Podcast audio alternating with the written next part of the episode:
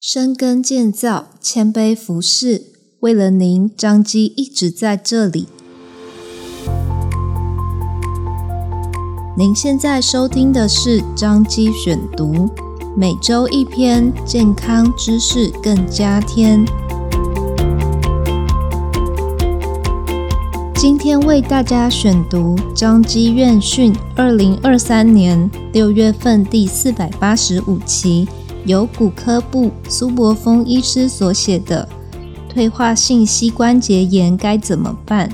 早期治疗，保膝不换膝》。根据卫生福利部统计数据显示，国人的膝关节退化盛行率约百分之十五，表示您看文章的当下，就有三百五十万人因退化性关节炎而感到不适。而六十岁以上，每五人中就有一人有关节退化问题。女性患者因各项内分泌问题及骨质流失等状况，退化的比例高于男性患者。过去，退化性膝关节炎被视为一种不可逆的疾病，为病患逐步带来不便。为何会发生退化？基因遗传、正常老化。运动伤害、骨折创伤后遗症、职业伤害等，都可能导致退化性关节炎。尤其是 BMI 较高的肥胖族群，体重过高会增加膝关节的压力，加速软骨磨损。此外，不良习惯如抽烟、喝酒等后天因素，也是伤害膝关节重要的危险因子。现今医学对于退化性关节炎的治疗手段繁多，但您知道多少呢？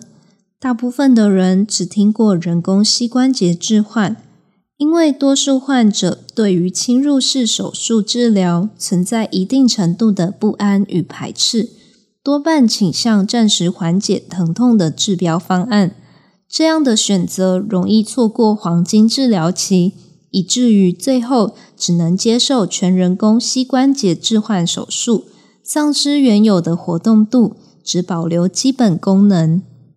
人工膝关节置换是退化性膝关节炎最终治疗手段，将退化的软骨及周边大腿、小腿骨的部分切除，并移除稳定膝盖活动的前后十字韧带，以人工假体替代现有膝盖。术后虽可解决退化性膝关节炎的问题，但术中对于软组织的破坏需长时间修复与复健来适应假体，并恢复膝盖活动度。由于移除前后十字韧带会大幅降低膝盖稳定度，因此术后无法剧烈运动，仅能应付基本行走功能。而人工膝关节置换。毕竟是以假体替代，假体有其使用寿命，一旦假体耗损，就必须重新置换。近年来，保膝意识抬头，各大医学中心开始推广保膝免换膝的矫正手术，对于退化性膝关节炎前中期的患者是一大福音。试想，如果是自己罹患退化性膝关节炎，而最后只能置换人工膝关节，而失去膝盖的灵活度，可能因此失去退休生活的乐趣。但如果症状适合，接受保膝手术，就如同保留了乐活的退休生活。什么是保膝矫正手术呢？针对单侧退化性膝关节炎或 O 型腿与 X 型腿患者。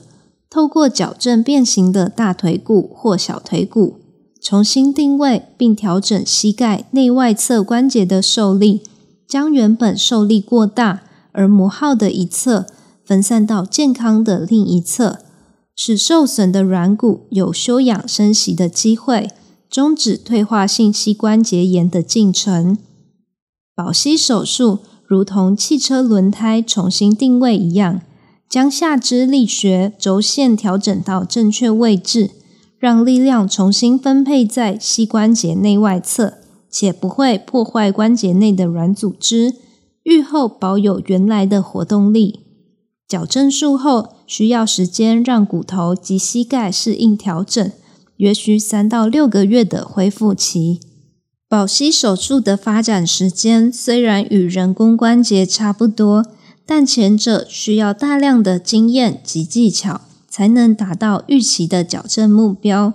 相对于人工关节稳定的术后结果，多数医师不愿意冒险。然而，科技进步，医疗也跟着进步。现在透过电脑辅助运算，结合 3D 列印的个人化手术工具，让手术得以按照医师制定的规划执行，确保矫正手术的精准度。如此一来，在过去被视为不可逆的退化，有机会因为保膝矫正手术，减少受损区域软骨的压力，让软骨有机会再生，保住患者的膝关节。退化性膝关节炎是非常折磨患者的疾病之一，早期诊断和治疗是关节炎保健的重点。只有早期发现，在尚未需要进行全人工膝关节置换手术之前，还有不同的治疗方式可选择。症状轻微，可注射玻尿酸或高浓度血小板来延缓关节损伤。若治疗无效，就应进一步考虑保膝手术。保膝手术可以保有原来的生活及运动习惯，毕竟妈妈给的膝盖还是比人工的更适合自己。如有膝盖不适，请提早就医。并洽询专科医师。